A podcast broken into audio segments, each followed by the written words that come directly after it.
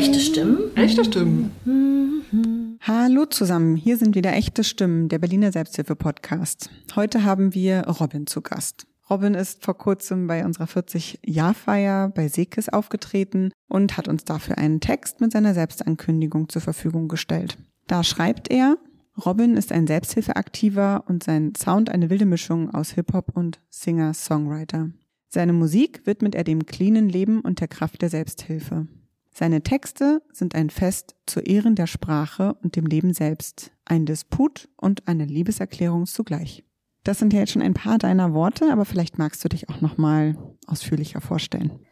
Ja, hi, genau. Ich bin Robin und äh, bin ein Selbsthilfeaktiver seit jetzt ja eben fast 13 Jahren und bin aber auch Musiker und ähm, mache seit deutlich länger äh, auch schon Musik. Ich weiß gar nicht, es müssten jetzt schon so über 20 Jahre auf jeden Fall sein. Meine Musik ist sehr, sehr geprägt äh, von der Selbsthilfe, weil es einfach das ist, was eine der, ja, vielleicht die größte Sache in meinem Leben war oder die auch lebensveränderndste Sache war, die mir bisher passiert ist, genau, Teil der Selbsthilfe zu werden. Robin, magst du uns eben erzählen, wie dein Weg in die Selbsthilfe war und mit welchem Thema vielleicht auch? Ja, klar, genau. Ähm, also ich bin ein Drogenabhängiger, ein Suchtkranker und ähm, ich habe so circa mit 13 oder 14 Jahren angefangen, Substanzen zu konsumieren. Ich würde jetzt mal so ein bisschen meine Biografie da aufrollen, die dann in die Selbsthilfe geführt hat, wenn es okay ist. Genau, und äh, habe sehr lange und habe schon sehr früh, ich glaube mit 17, 18 war schon ziemlich klar, dass ich ein richtig massives Problem habe und halt wirklich also süchtig äh, äh, Drogen konsumiert habe. Und mit 20 circa habe ich schon mal die erste Entgiftung gemacht und dann auch Drogentherapie. Und es war einfach so, dass ich ähm, ja es einfach nicht geschafft habe, mit diesen ganzen Angeboten, die es so gab, äh, clean zu bleiben und diesen ganzen Dingen, die ich versucht habe. Ich habe mehrere Drogentherapien gemacht, mehrere Entgiftungen, ambulante Therapien, Verhaltenstherapien und auch immer wieder dieses, wenn ich nur die Droge wechsle, dann wird's besser oder wenn ich den Job habe oder da das mache, aber die Sucht kam halt immer mit. Genau, und dann habe ich 2009 auf meiner letzten Langzeittherapie die Selbsthilfegruppe kennengelernt, in die ich bis heute gehe. Ich habe mir damals auch noch ein paar andere angeguckt so und ähm, die, die in ich gehe, da war von Anfang an sehr, sehr attraktiv, dass es halt Monologformat war und das hat, fand ich irgendwie total toll, weil ich auch immer so ein bisschen ein Problem hatte damit, wenn Leute mir irgendwas so über mein Leben erzählen wollten oder so in Du-Botschaften mir irgendwelche äh, schlauen Ratschläge geben wollten. Und das hat mich immer eher irgendwie aggressiv gemacht und so meine eher, sage ich mal, schwierigen Charaktereigenschaften getriggert. Und das war halt total toll, dass das da nicht so war, dass das eben dieses Monolog-Ding war. Und ähm, ich weiß noch, dass da halt so ein paar Sprecher, also die, da gab es halt in dieser, in dieser Drogentherapieeinrichtung, gab es sozusagen dort so ein Treffen davon wöchentlich von der Selbsthilfegruppe und wir wurden auch gezwungen, da hinzugehen. Das fand ich natürlich damals so rebellisch, wie ich war, halt irgendwie doof so und ätzend, aber ich bin heute sehr, sehr dankbar, dass das so war, dass wir da hingehen mussten. Und ich weiß noch, dass ich das sehr, sehr beeindruckend fand, wie ehrlich die Leute, die da als so eine Art Hauptredner eingeladen waren, ähm, das war da das Format. Das ist nicht immer so bei der Selbsthilfegruppe, wo ich hingehe, aber da war so dieses Format, dass halt immer so ein Hauptredner eingeladen wurde, der dann eben länger als alle anderen. Jeder hatte seine fünf Minuten und der hatte aber, der oder diejenige hatte halt 20 Minuten. Und das war sehr, sehr beeindruckend, wie ehrlich die waren und wie die auf sich geblickt haben, auf sich selbst. Und das konnte ich mir damals so arrogant und auch äh, verblendet, wie ich damals war, halt gar nicht selber eingestehen. Aber das hat mich sehr äh, irgendwie berührt, genau. Und ähm, als dann ich das, ich sag mal, dann bin ich nochmal wieder rückfällig geworden. Wie gesagt, ich konnte halt nie clean bleiben mit diesen, mit diesen Sachen, die ich da versucht habe. Und dann war es so, dass ich dann so das Geschenk der Verzweiflung bekommen habe und wirklich an so einem dermaßen Tiefpunkt war, dass ich dann bereit war, das irgendwie ernst zu nehmen mit dieser Selbsthilfe und bin dann damals 2010, im Herbst 2010, ähm, bin ich da hingegangen und seitdem bin ich clean. Genau, seit dem 24. Oktober 2010. Das heißt, es nähern sich jetzt bald die 13 Jahre, die ich wirklich dank der Selbsthilfe halt clean bin. Genau, ja. Dazu erstmal herzlichen Glückwunsch, Robin. Was beeindruckt dich am meisten an der Selbsthilfe? Da ist so vieles. Also, ähm, also einerseits war wirklich sehr, sehr erstaunlich, ähm, wie, wie mächtig wie mächtig dieses ähm, Wir ist, ja, also dieser, ja, also es war sehr erstaunlich, wie stark diese, diese Kraft des, des Gemeinsamen war, äh, im Gegensatz zu diesem, wie ich es immer alleine versucht habe, ja, so und ähm, es hat mir halt unglaublich geholfen, die Geschichten der anderen zu hören, so und oft war das so gut, dass ich mir da einfach aus den Beiträgen der anderen immer was rausziehen konnte. Die haben so oft steckte da die Lösung auch drin für das, äh, was was mich gerade umgetrieben hat oder was ich gerade nicht hinbekommen habe und es war halt auch so toll zu sehen, dass ich halt kein Alien bin, ja, sondern dass, dass andere auch so ticken wie ich und dass die halt schon so lange clean waren. Es war eine große Inspiration, eine große Motivation und immer diese 90 Minuten, die so ein Selbsthilfetreffen war, da hat halt dieses Karussell des Wahnsinns, nenne ich das immer gerne in meinem Kopf, ist da irgendwie zum Erliegen gekommen. Ja, wenn ich, weil du hast dann fünf Minuten, wo du selber was sagst und die restlichen 85 Minuten hörst du zu. Und das war so heilsam, dieses Zuhören alleine. Ich konnte auch nie irgendwem in meiner aktiven Sucht mal vernünftig zuhören. Und das war einfach, das war unglaublich äh, stark, das war so inspirierend. Ja, und sicherlich noch viele andere Komponenten, auch diese ganzen, ich nenne es immer gerne Werk Werkzeuge, halt mit Leuten telefonieren, ja, mit Leuten äh, in Austausch kommen. Auch, auch mittlerweile sind viele, also eigentlich alle meine guten Freunde sind alle aus der Selbsthilfe. Und das hat einfach so einen tollen Spirit, wenn du mit Leuten was machst und dein Leben irgendwie verbringst, die diesen selben Weg gehen. Und sicherlich war auch sehr, sehr inspirierend, dass bei uns ganz doll in meiner Selbsthilfegruppe, wie sicherlich in vielen anderen, auch diese Idee sehr groß ist, dass man oder sehr ähm, ähm, essentiell ist oder so im Zentrum der Sache auch steht, dass man das, was man bekommen hat, dann wieder an andere weitergibt. Ja, so, also dass ich über Jahre zum Beispiel in, in, in Entgiftung gegangen bin, zweimal im Monat und da halt die Selbsthilfegruppe vorgestellt habe, ja, vor anderen eben Betroffenen, die da gerade Entgiftung gemacht haben. Und das ist auch was, was, was mir unglaublich irgendwie Lebenssinn gibt. Ja, so anderen das weiterzugeben, was ich bekommen habe. Also, so bleibt auch immer dieser Horror dieser aktiven Sucht in mir so weit wach, dass ich das nie vergesse, weil Sucht ist auch eine, eine krasse Krankheit des Vergessens und der, selbst des Selbstbetruges, ja, so irgendwie. Und das verhindert, dass ich da bis heute so aktiv bin, verhindert halt auch, dass ich das jemals vergesse, wie fürchterlich das war. Ja, gerade in den letzten Jahren. Kannst du sagen, wie lange es ungefähr gedauert hat, ähm, von dem Zeitpunkt an, dass du in die Selbsthilfe gegangen bist, bis du clean geworden bist? Und eine andere Frage wäre, dieses ganze Wissen um die Sucht und dass es nicht gut ist und so. Wie lange oder was hat es gebraucht, damit es vom Kopf auch ins Herz rutscht, dass du es auch wirklich umsetzen konntest, was du wusstest? Also die erste Frage ist eigentlich so, dass ich sagen kann, es gibt einen Unterschied zwischen die Selbsthilfe kennenlernen, nenne ich das jetzt mal, ja, und dann wirklich sich als Teil davon zu sehen. Und dieses Kennenlernen war, wie gesagt, eben 2009. Ab dem Moment, wo ich wirklich gespürt, also was heißt gespürt? Ich kann das heute auch so schwer sagen. Deswegen denke ich auch, dass es wirklich irgendwie auch Sachen gibt, die größer sind als ich, auch abseits von der Selbsthilfe, die halt da irgendwie für mich dann gesorgt haben oder mir gezeigt haben, guck mal, Robert, da ist so eine riesen neongelbe, riesige Leuchtreklame, die sagt, hier, das ist dein Ort, hier kriegst du Hilfe, das ist, das ist gut für dich. Weil ich saß, ich sah, ich weiß nicht, das ging ganz schnell. Also als ich dann damals eben so verzweifelt war und wirklich gemerkt habe, irgendwie, es war so furchtbar, dass ich irgendwie dachte, echt, ich tue mir selber was an oder so.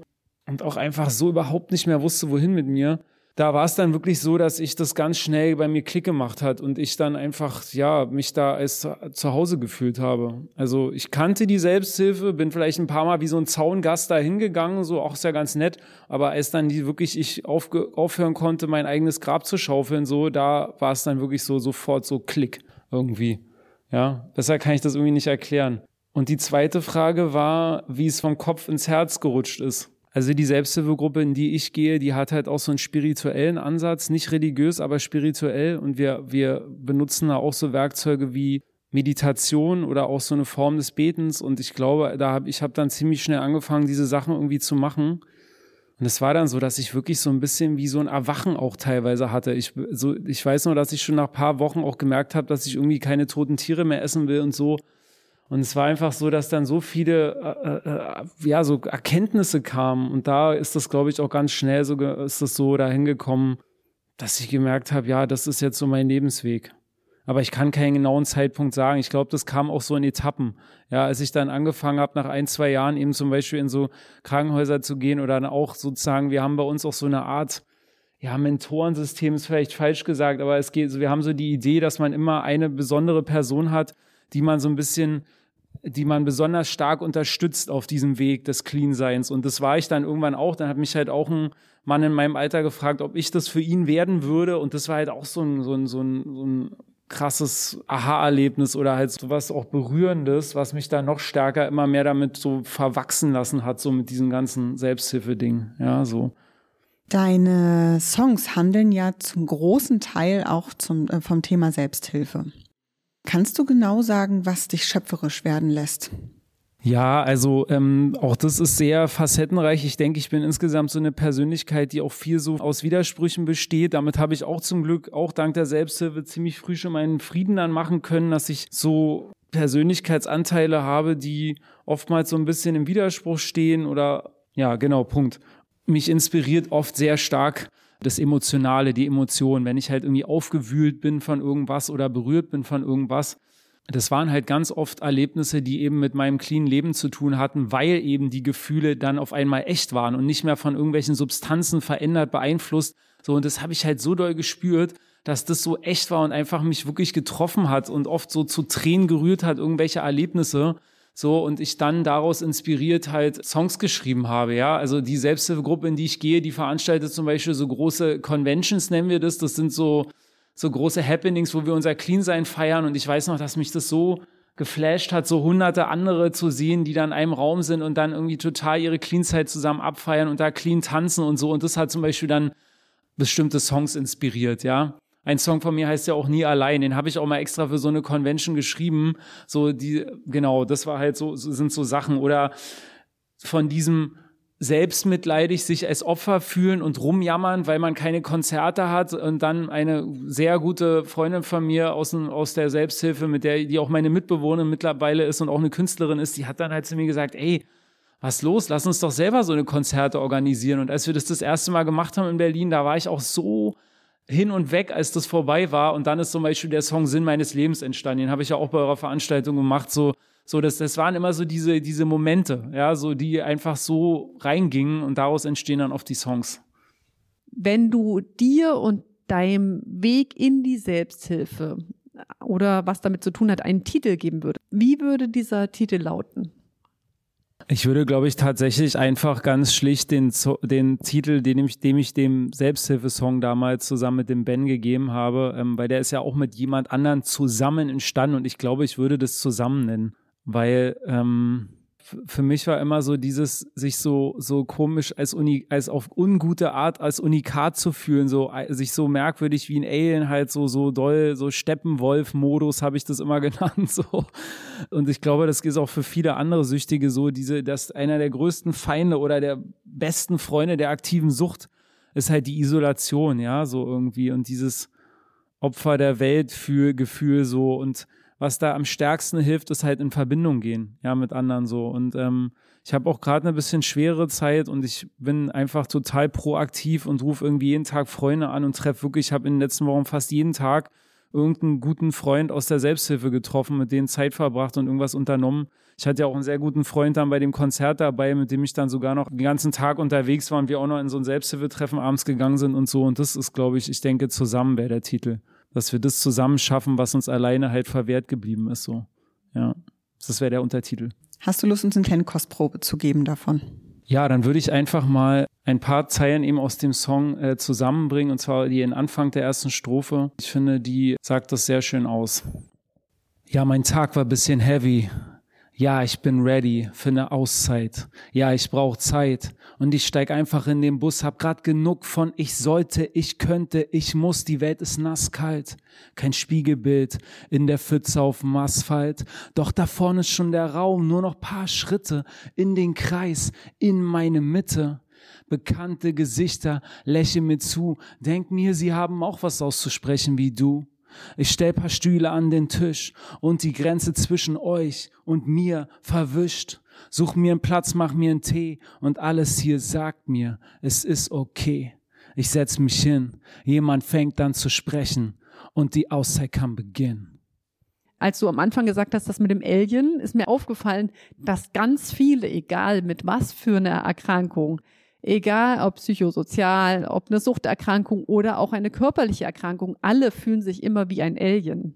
Aber wollen kein Alien sein. Aber das, was du jetzt später gesagt hast, hast du gesagt, ja auch, du wolltest eigentlich ein Alien sein. Und das ist, ähm, das ist quasi, sind zwei Sachen gleichzeitig und dann kommst du irgendwo hin und sagst, ah, ich bin gar kein Alien und das ist gut so. Also ist es das eigentlich auch das, was diesen Blickwinkel so verändert mit erstmal, ich bin was Besonderes, ich bin ein Alien, das was positiv und negativ ist und dann woanders zu sein, ich bin gar kein Alien und das ist genau richtig so. Ich würde ehrlich, ehrlich gesagt eher sagen, ähm, dass es mir unterm Strich nicht gut getan hat, auch wenn es immer mal bis heute so ein bisschen durchflackert. Also diese ich spreche auch immer gern von diesem inneren Parlament, ja. Es gibt so verschiedene Robots, die in mir sitzen und mal ist der eine lauter und mal der andere. So, aber da gibt es so ein paar Stimmen in diesem Parlament, die mir eher gut tun. Und da ist diese Stimme, dass sich eben zu verstehen, okay, ich bin nur einer unter Millionen und zum Glück gibt es viele, die so ähnlich sind wie ich und wo es mir gut tut, mit denen Zeit zu verbringen.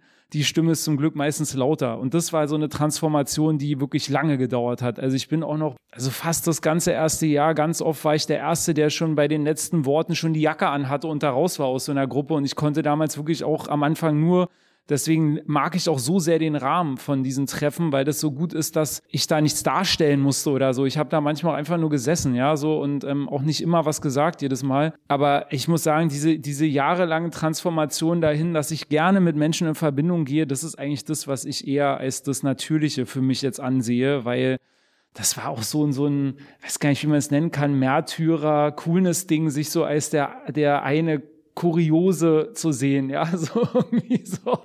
Also das war nicht so sonderlich gut für mich. Und Menschen brauchen halt andere Menschen. Wir sind halt so irgendwie Rudeltiere, ja, so. Und deswegen ist es ganz gut, dass diese Stimme in meinem Parlament mittlerweile lauter ist. Du hast vorhin gesagt, dass die Selbsthilfe auch sehr dein, dein Privatleben beeinflusst. Magst du uns das genauer erläutern? Also wie war dein Leben vorher und wie ist es jetzt? Also so vor der Selbsthilfe und nach der Selbsthilfe?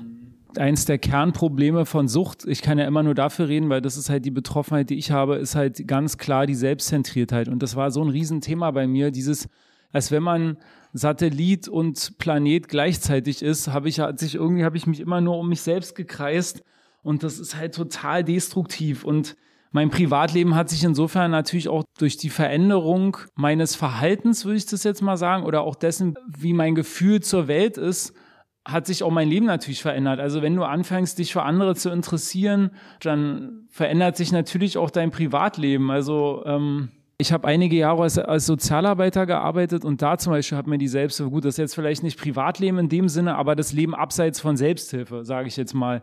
Und das habe ich ganz oft gesagt, da ich habe auch dieses dann clean, dieses Sozialarbeitsstudium gemacht und so, aber ich muss echt sagen, dass die Selbsthilfe mich viel mehr als Sozialarbeiter geprägt hat. Ich mache das gerade nicht mehr, aber wie gesagt, paar Jahre habe ich das halt gemacht. Und da war viel prägender die Selbsthilfe, eben zu lernen, anderen zuzuhören. Ja, ich habe viel so mit Kindern und Jugendlichen gearbeitet, denen zuzuhören, ja, irgendwie sich entschuldigen zu können über das eigene Ego, Selbstzentriertheit habe ich gerade gesagt, über das Ego, über falschen Stolz hinauszuwachsen und vor einer versammelten Gruppe sich einem sieben- oder achtjährigen zu sagen, ey, ich habe mich hier gerade daneben benommen, so dass doch alle mitkriegen, so und dann zu sagen, hey, das war nicht okay irgendwie und das ist dein gutes Recht, das und das zu machen, so also ja, das hat mich so doll geprägt und da hat die Selbsthilfe riesen Einfluss gehabt. Oder ich wohne halt in einer WG mit jemandem, der halt auch in der Selbsthilfe aktiv ist und wir haben in unserer Selbsthilfegruppe auch die große Überzeugung vom gemeinsamen Wohlergehen, weil alles, was wir tun, hat ja immer Einfluss nicht nur auf uns, ja, sondern dass man immer auch ein bisschen guckt, wie beeinflusst es die um mich herum. Ja, wir haben zum Beispiel auch mehrere Katzen, in unserer WG, die relativ scheu sind und ich würde mir zum Beispiel nicht jeden Tag Leute zu mir nach Hause einladen, allein weil ich weiß, dass die Katzen dann irgendwann anfangen würden, halt nicht mehr so richtig rund ja, oder halt im Sinne von, es würde denen halt nicht gut tun, wenn wir dazu oft Leute zu, äh, Leute haben, ja, so.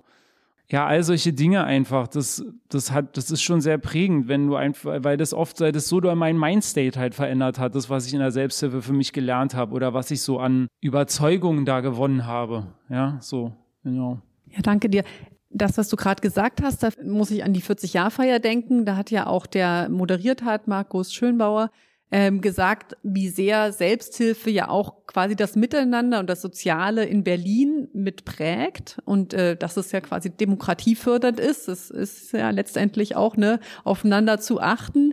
Wenn ich das richtig verstehe, willst du das ja auch weitergeben, aber gibt es noch mehr, was du gerne aus deiner Perspektive an die Selbsthilfe in Berlin weitergeben möchtest?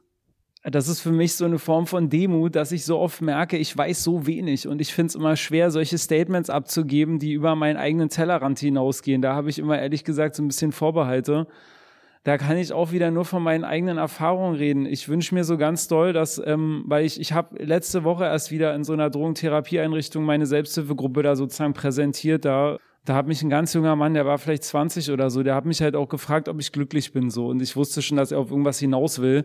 Und dann war halt so, dass er das halt so, dass er eigentlich das mit dem Ganzen nichts zu tun haben will und er hat dann keine Lust, sich so die Jammergeschichten anzuhören.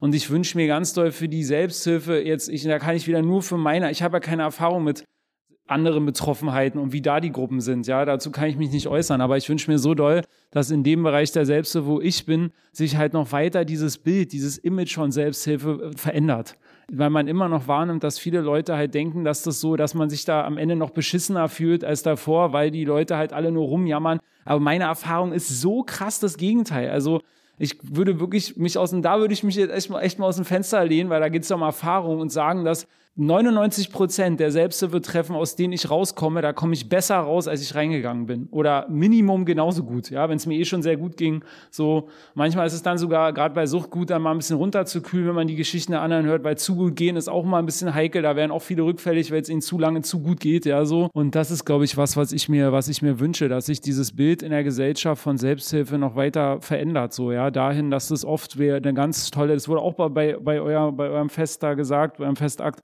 da hat auch irgendjemand gesagt, dass, glaube ich, auch der Moderator, dass anscheinend sehr viel gelacht wird in der Selbsthilfe, so miteinander gelacht wird. Und das ist halt auch meine Erfahrung, ja. Dass da auf eine total tolle Energie ist, die eher Leute beflügelt als runterzieht. Das ist ja auch ein Grund war, warum ich, äh, oder das ist nicht der Grund, ich liebe einfach Musik zu machen und ich liebe die Selbsthilfe, aber das ist schon so ein Nebeneffekt davon, dass ich schon ja bereit war, sehr transparent mich immer wieder so äh, als also als Selbsthilfeaktive auch zu zeigen, ja, so im, im, in den letzten Jahren.